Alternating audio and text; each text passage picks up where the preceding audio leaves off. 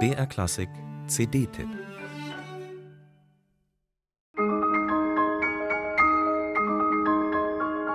Ein One-Hit-Wonder ist Antonin Dvorak natürlich nicht, aber vielleicht ein Six- oder Seven-Hit-Wonder.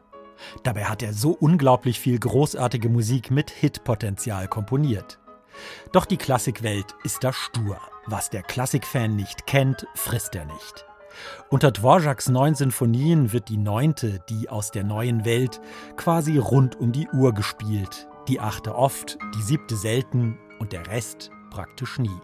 Von seinen 14 Opern wird, wenn überhaupt, nur die Rusalka aufgeführt, von seinen 14 Streichquartetten praktisch nur das amerikanische, das aber ständig, und sein Klavierwerk kennt fast niemand.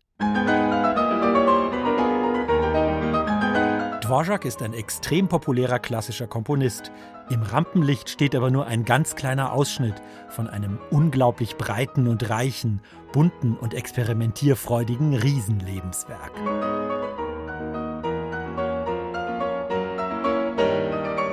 Was wir Klassikfans da verpassen, davon gibt dieses wunderschöne Album des norwegischen Pianisten Leif Ove Ansnes eine, wie ich finde, höchst appetitanregende Kostprobe.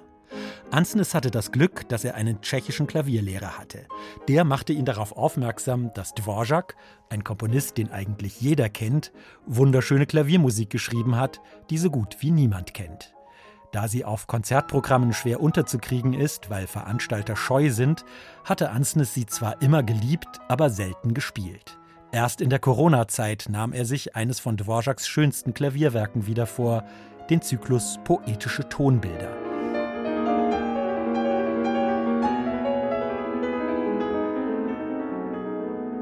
Er stammt aus Dvoraks kreativster Zeit, entstanden zwischen der siebten und achten Sinfonie, also keineswegs ein unausgegorenes Frühwerk, sondern ein absolut souveränes Meisterwerk.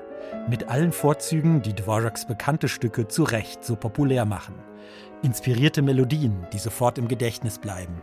Betörende Klangwirkungen, die alle Möglichkeiten des Instruments idiomatisch nutzen.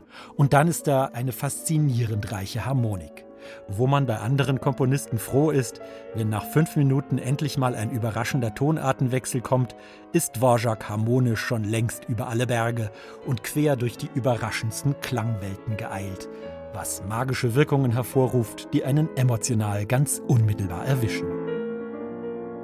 Die Titel der 13 poetischen Tonbilder oder Stimmungsbilder, wie es in früheren deutschen Ausgaben hieß, haben sofort verständliche, bildhafte Wirkung, auch wenn sie in der deutschen Übersetzung gelegentlich ein bisschen betulich klingen. Nächtlicher Weg, die alte Burg, Koboldstanz, Plauderei. Vielleicht liegt hier einer der Gründe dafür, dass diese großartige Musik nie wirklich populär wurde. Solche programmatischen Titel wurden von vielen einflussreichen Kritikern im 19. Jahrhundert als künstlerisch zweitrangig abgetan. Dabei kann man diese hochinspirierte Musik auch ohne die bildhaften Titel ganz unmittelbar hören und verstehen. Vor allem, wenn sie so liebevoll, leidenschaftlich und brillant gespielt wird wie von Live Over Ansnes.